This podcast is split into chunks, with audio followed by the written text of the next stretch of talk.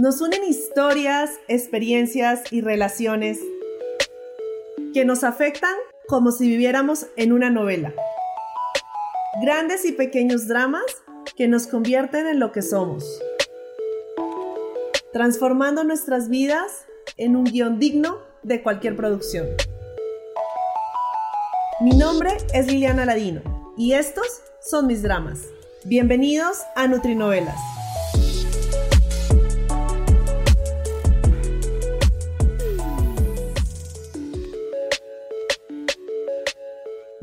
Bienvenidos a este último episodio de la primera temporada de Nutrinovelas. Y qué paradójico, porque siempre les digo que el tema del cual les voy a grabar el episodio de, de cada semana es un tema que casualmente se ha movido o he tenido algún otro tópico o alguna otra pregunta que me han hecho por redes sociales para empezar a abordarlo. Y eso hace que me motive días antes para grabar el episodio. Y justo pasó esta mañana eh, que recibí una pregunta en la cual me, decían, ¿por qué los cursos eh, generalmente no tienen el aval de las universidades o de una sociedad o de demás? y les contaba como que muchas veces estos avales se mueven por intereses políticos, por decirlos así, de, de sociedades o por intereses personales o hasta económicos y que están lejos de reflejar, no digo que en todos, pero están lejos de reflejar a veces eh, la calidad científica o la calidad académica de los cursos. Y estuve pensando en lo importante que es la educación como base para la sociedad, para cualquier sociedad. Y sobre todo en este momento tan difícil y sensible a nivel mundial, se hace urgente romper las brechas de inequidad y parte de esa meta es garantizar educación gratuita para todos, pero de alta calidad.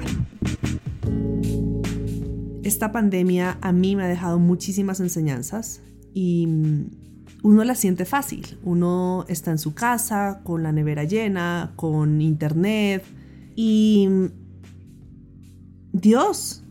O sea, hay personas que ahorita en este momento no tienen internet y no han podido acceder a estudiar.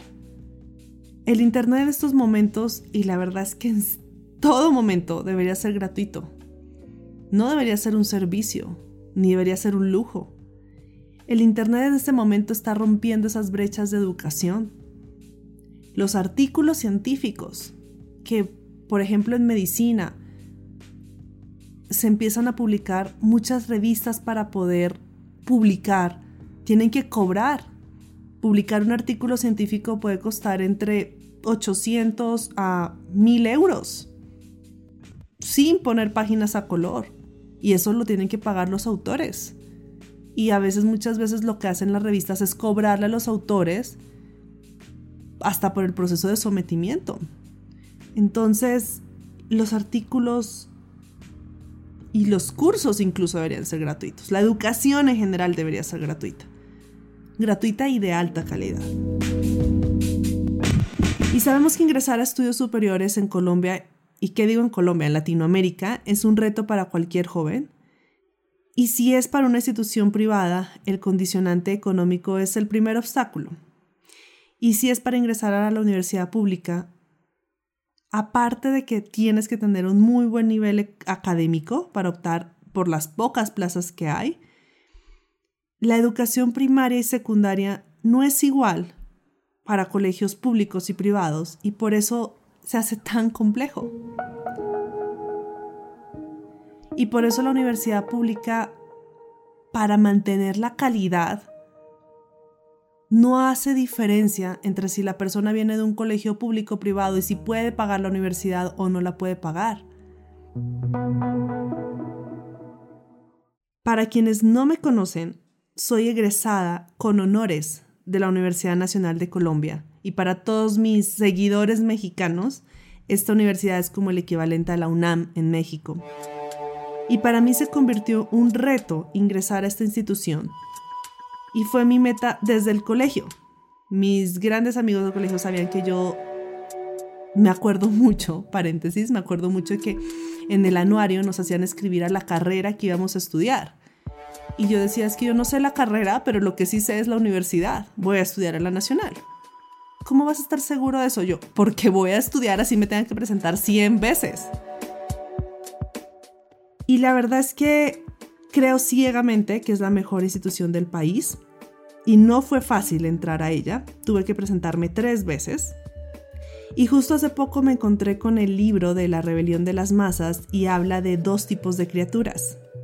Las primeras, aquellas que se esfuerzan al, al máximo. Y las segundas, aquellas que van por la vida porque sí. Evidentemente hago parte de ese primer grupo. Y uno de mis propósitos es que tú entras por méritos a una universidad y que tú sales por méritos de la misma y que tú construyes una carrera por méritos. Y por eso rechazo totalmente cualquier éxito si no está respaldado en el esfuerzo y en el mérito. Y a su vez me pongo a pensar que estudiar en un colegio público en Colombia o en Latinoamérica, vuelvo y repito, no es lo mismo que estudiar en un colegio público en Finlandia. Y por eso seguimos teniendo tantas brechas que lastimosamente creo que van a pasar varios siglos para que se rompan. Pero bueno, yo les traigo aquí tres historias para dar cierre a esta primera temporada de Nutrinovelas. Y quiero compartirlas con ustedes para que ustedes se lleven el mismo mensaje que yo me he llevado y que lastimosamente todavía sigo tratando de poner en práctica porque es muy difícil tratar de pensar diferente, actuar diferente cuando la sociedad te sigue jalando y te sigue orillando a unas formas más fáciles de conseguir las cosas, aunque no sean las mejores. Es muy difícil no estigmatizar cuando una sociedad te está orillando todo el tiempo y recordando todo el tiempo los estigmas. Y es por eso que cada uno de nosotros tiene que ser y hacer el cambio que quiere ver en los demás. La primera historia pasó en un congreso en Argentina, en el cual fui invitada a escuchar y a capacitarme de un tema. Y nos hicieron una reunión para conocer al resto de invitados, que llegábamos no solamente de Colombia, sino de Latinoamérica, porque Argentina era el epicentro para esta reunión en este año. Y tuvimos una conversación con, un gerente, pues, el gerente médico eh, de Latinoamérica. Y casualmente yo en esa época trabajaba como docente de la Universidad Javeriana, que es una universidad de jesuitas eh, privada en Colombia. Es como decir en México la Ibero y estaba hablando con alguien en la mesa donde estaban todo el resto de médicos, pero yo estaba teniendo una conversación con la persona que estaba enfrente mío. Y no sé, por cosas de la vida me dice, pero ¿cómo? ¿Tú no saliste de la Javeriana? Entonces yo les dije, no, yo trabajo como docente en la Javeriana. Es más, me egresé de un colegio de jesuitas privado, pero mi carrera la hice en la Universidad Nacional de Colombia. Y se acerca así el gerente, que estaba en otra conversación, o sea, con otras personas y se acerca, o sea, como que se acerca, se voltea y me dice, pero tú no tienes pinta de la nacional. Entonces yo me quedé como, ¿cómo? Entonces él me dice, sí, sí, sí, o sea, eh, te ves muy... Eh, no, eh, pareces de la Javeriana, creo que conservaste lo de tu colegio. Y pues ya ahora trabajando, entonces yo me quedé como... O sea, me quedé como en shock, hice como esa sonrisa de... Hmm, y en este momento, donde dije, yo nunca me he callado, nunca he sido una persona que aprende a guardar prudencia, siempre digo lo que pienso, pero hay momentos en los que me he puesto a reflexionar y que todavía creo que pude haber hablado más y alzar más la voz y hablar y decir mucho más las cosas. Porque si en este momento me pasa eso, le diría lo que en ese momento pensé. Y es como, entonces, ¿cómo se supone que tendría que verme para que pienses que salí de la nacional? O sea, ¿cómo tendría que verme, no? O sea, tendría que ser hippie, tendría que tener tatuajes, o sea, ¿cómo es el estigma para piensen que salí de una universidad pública, no? Pero bueno, en fin. Esto me hizo pensar ese tipo de situaciones porque las apariencias suelen crear una imagen irreal de una persona. Y lastimosamente la sociedad ha encontrado un método erróneo para medir a las personas. Hemos encontrado un método erróneo para medir a las personas. Yo soy ese tipo de personas que juzga mucho por la apariencia. Y me encantaría no serlo, pero lo sigo siendo. Creo que lo, ahora lo soy menos, pero lo sigo siendo. Y esta experiencia me comenzó a abrir los ojos sobre cómo, desde cualquier ámbito de la vida, las personas segmentan a otras de acuerdo a lo que ven, sin darse la oportunidad muchas veces de realmente conocer o hasta de escuchar, ¿no?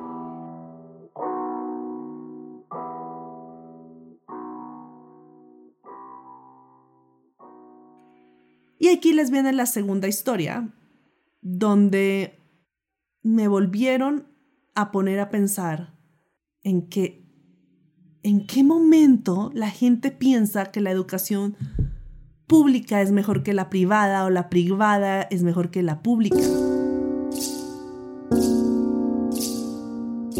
Que el de la privada tiene que estar vestido de tal forma y pensar de tal forma y el de la pública tiene que estar pensando de esta forma, actuando de esta forma y estar vestido de esta forma, ¿no?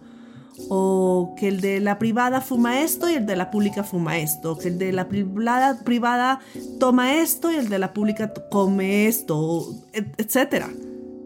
Y la segunda historia fue un examen público al cual yo apliqué para ser docente de la Universidad Nacional, quiero contarles que ha sido o era, porque ya en este momento ya no lo, ya no lo es y lo dejó de ser después de esta historia había sido mi sueño de toda la vida. O sea, me acuerdo cuando mi papá una vez me dijo como, imagínate que pudieras llegar a ser profesora de la Nacional. algún día les contaré todo, toda la historia alrededor de la Nacional y la, porque mi obsesión, en cierto modo, de ser egresada de esta universidad y lo que hubiera significado para mí ser docente de, la universidad, ¿no? Y no docente invitada ni docente de cátedra, como ya lo he sido, sino docente de planta. Pero bueno, el hecho es que habían tres fases y mm, la última fase a la cual pues yo ya había accedido eh, era una entrevista con otros docentes. Había un médico, había un pediatra, había una nutricionista y en esa entrevista mm, cuando yo veo la nutricionista que llega al médico que era un salubrista, eh, no lo conocía, al pediatra tampoco, pero cuando veo la nutricionista que llega había sido mi profesora.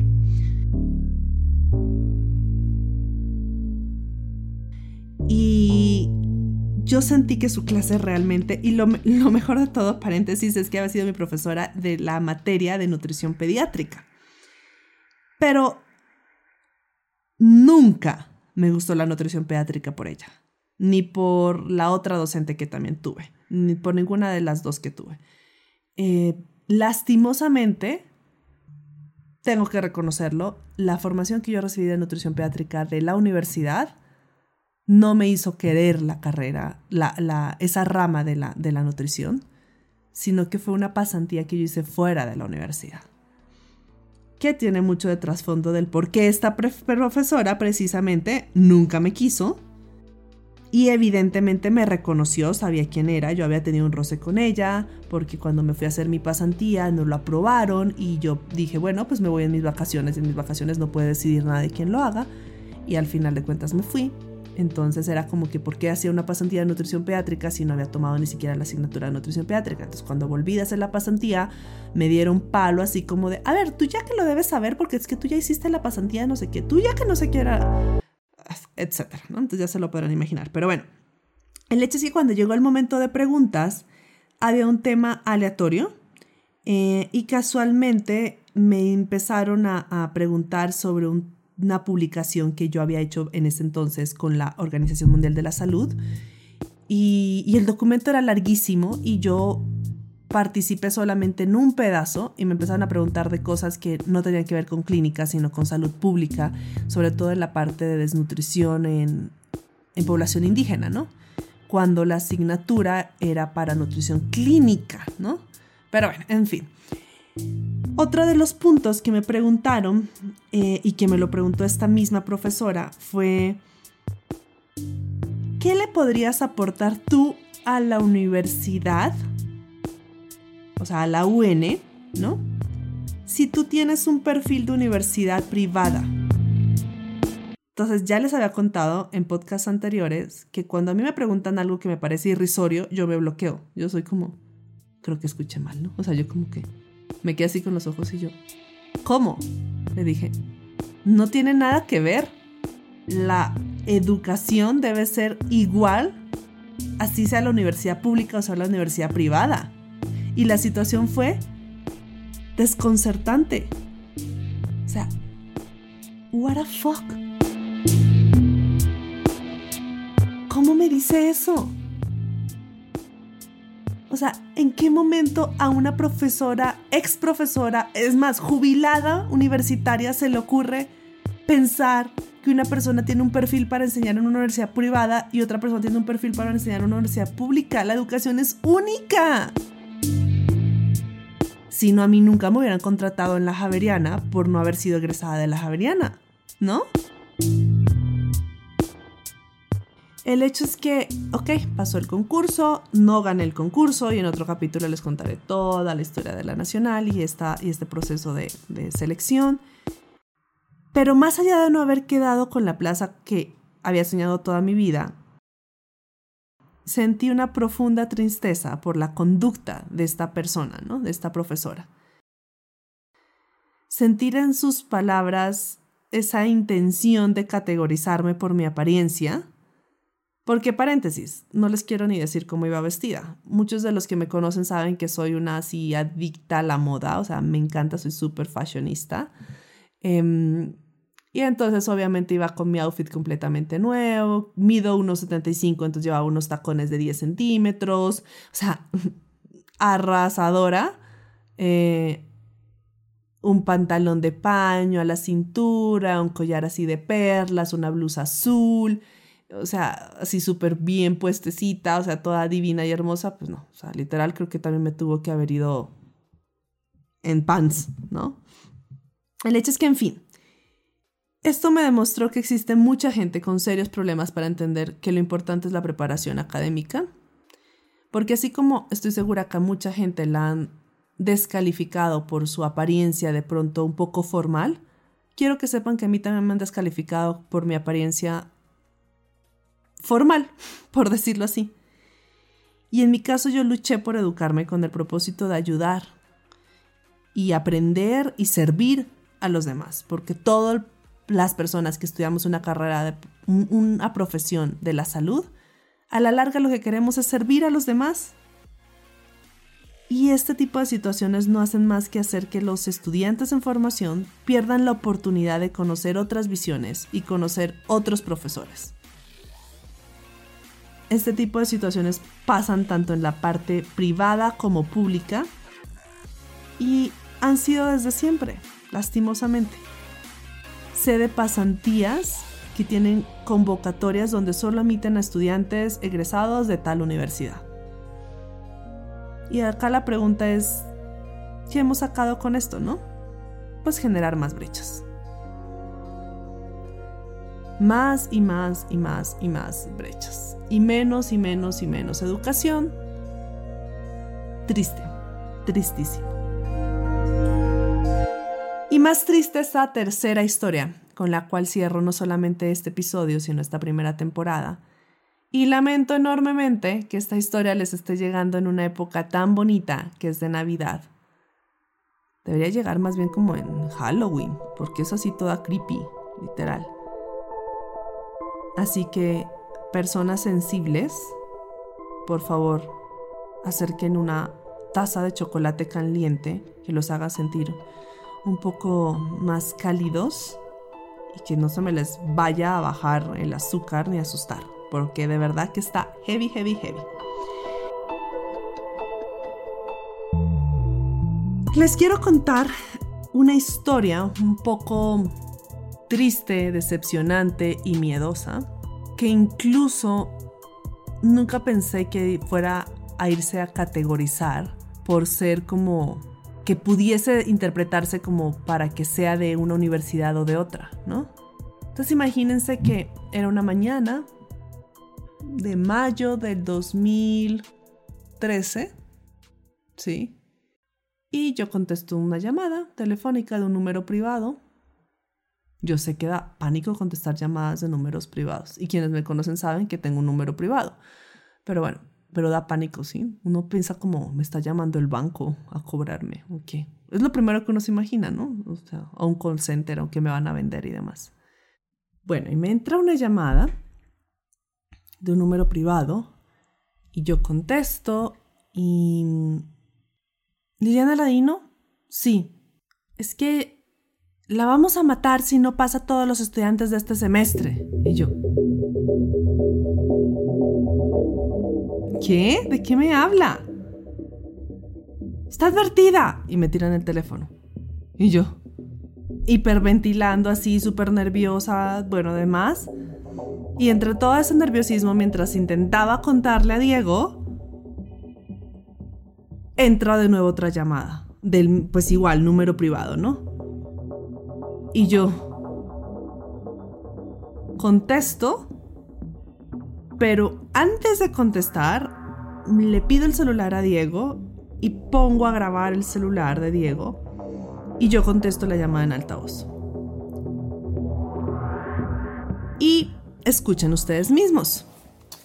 ¿De quién habla? ¿De qué me habla?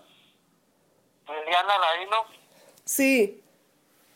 ¿Usted es la doctora Liliana Ladino? Sí, con ella. ¿Con quién hablo? ¿Usted es la que está clases en la Javeriano? Sí, ¿con quién hablo? ¿Qué necesita, señor? Señora, estamos amenazándola que la vamos a matar. Usted tiene que pasar todos sus alumnos este semestre. Es una advertencia. Tenemos ubicado a toda su familia. Señor, primero no, no tengo familia y dos, no puedo pasar porque eso no depende de mí. No, señora, le estamos advirtiendo. No es problema de nosotros. Tenemos ubicada a su familia. Máteme, máteme y no tengo familia, mis papás no viven acá, olvídese, haga lo que quiera, ¿ok? Esta universidad no, no se puede o se tiene que echar a perder. Lo único que le decimos es que está ubicada. No respondemos por su vida o la de su esposo o su familia. Los tenemos ubicados. Esa es la advertencia que le hacemos. No haga, nada más. haga lo que quiera. No, Diego, olvídate. Olvídate, esto sí, o sea, no.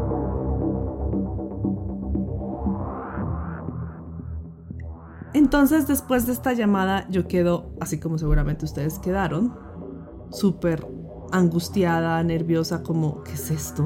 ¿No? Y esto era una amenaza relacionada con las estudiantes de la clase que yo dictaba en ese momento en la Javeriana.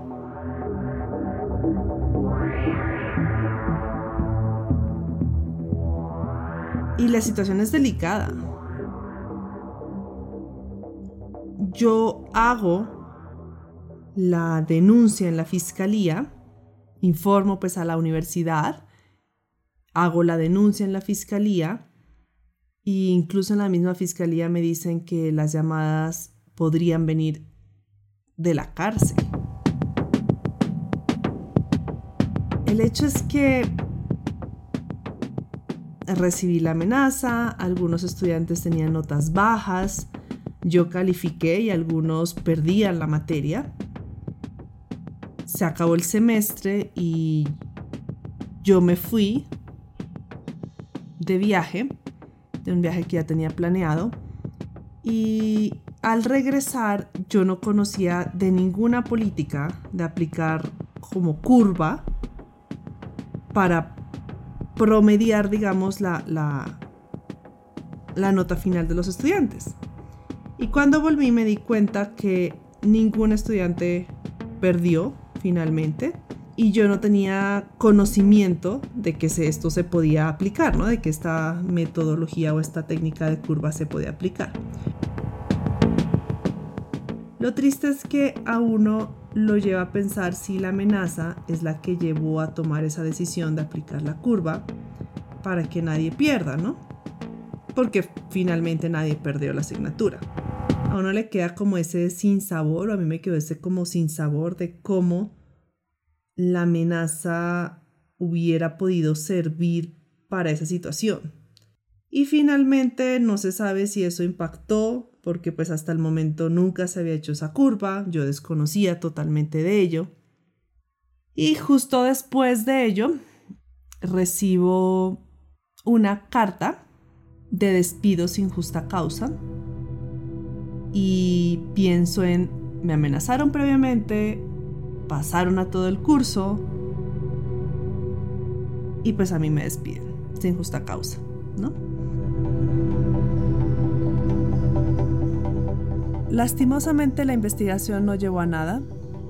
Nunca hubo una respuesta ni por parte de la Fiscalía ni por parte de la Javeriana. Y eso deja mucho que pensar por parte de las instituciones.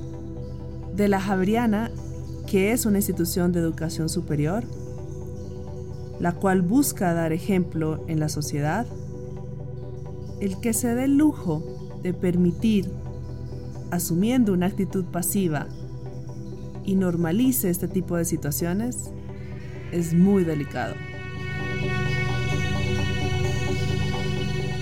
Se debe valorar la exigencia y se debe valorar el esfuerzo y debemos estar preparados para que no todas las asignaturas son fáciles, no todos los profesores somos iguales, unos sabemos más exigentes que otros, y lo que tenemos es que tratar de obtener herramientas útiles para entrar al mundo laboral desde que estamos estudiando en el pregrado, en el posgrado, en todo momento.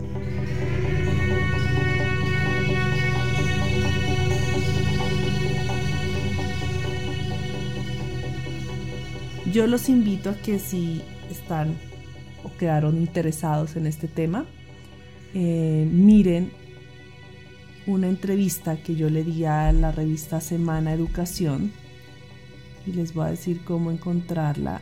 Si googlean, el título de la entrevista es Cuando el profesor es la víctima de matoneo. Y ahí les cuenta un poquito más la periodista que me entrevistó de qué se trató toda esta situación. Un momento muy difícil de mi vida. Yo sentí realmente como que se me desmoronaba mi vida profesional. Y ahorita me río y digo como, ay, mi vida, o sea, estaba súper chiquitita. O sea, no sabía nada de lo que era y de lo que había y de lo que en este momento miro para atrás y digo, uy, sí, qué fuerte. Me tocó vivir cosas muy difíciles, pero me han hecho quien soy. Y me han hecho perderle el miedo a muchas situaciones que por nuestra historia de país seguramente normalizamos, ¿no? Y a veces creemos que las amenazas son normales y que son la forma de conseguir las cosas. Y pues grave error.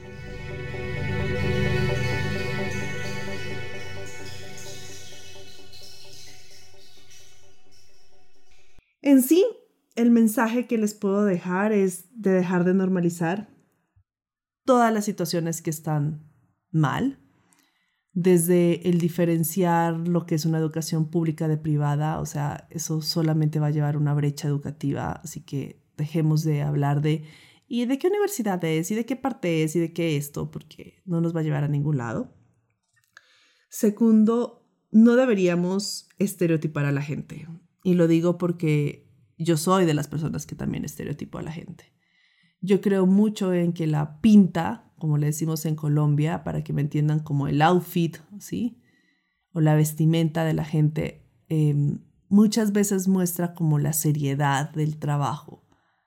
Pero a veces hay personas que no se visten con el estereotipo de trabajador serio y son más serias y responsables que otras que sí lo hacen, ¿no? Entonces es lo de menos, la verdad.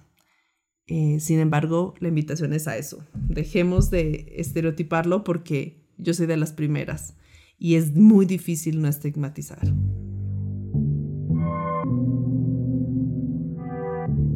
Y a los estudiantes de pregrado y de posgrado, independientemente de la universidad, valoren la exigencia y no se desanimen ante ella cuando les toque un docente exigente, valórenlo mucho más. Porque esos docentes exigentes son los que más te enseñan, son los que más te ponen a cuestionarse. Y de mí podrán decir que tengo un temperamento fuerte, sí, pero nadie les va a poder decir que soy mala docente. Incluso me hace muy feliz cuando muchas de mis estudiantes de la Javeriana me escriben y me dicen gracias por lo que me enseñaste, gracias por esto. Hay unas que me han escrito incluso por gracias porque repetí pediatría y esto me sirvió para amarla y esto me sirvió para lo otro y estoy muy segura que yo dejé muchas, muchas nutricionistas amando la pediatría. Porque todavía me las encuentro me las encuentro a veces en clases de 100 Nutrition. Son fieles seguidoras del centro y me hace muy, muy feliz. De verdad que sí. Y tengo que admitir que mis mejores años de docencia me los viví enseñando en la Javeriana.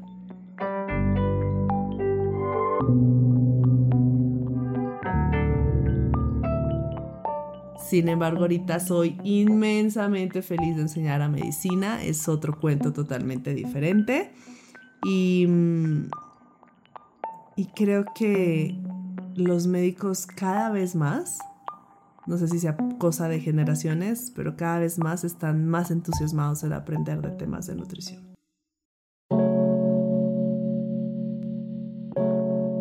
Así que esto fue todo por esta por este episodio y por esta temporada. Espero que se lo hayan disfrutado igual que yo. Espero volver a verlos muy pronto en una siguiente temporada. Y todas las dudas que les hayan quedado de cualquiera de los episodios, déjenmelas saber por medio de mis redes sociales. Recuerden que me pueden seguir como PhD Nutritionist en Instagram. Y nada, Cuéntenme de qué les gustaría que hablara en las próximas temporadas, porque seguramente no será solamente una ni otra ni demás. Me la quiero pasar la vida contándoles todas mis nutrinovelas del diario vivir.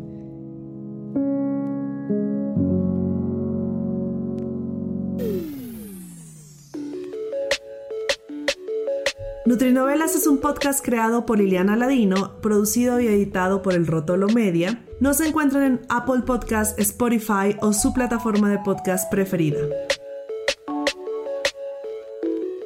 Un abrazo, los llevo en mi corazón. Mil gracias por escucharme, mil gracias por dejarme entrar en sus em, casas, en sus vidas y compartirles un poquito de lo que ha sido esta experiencia de ser nutricionista, ser profesional, ser líder de opinión y ser Liliana Ladino.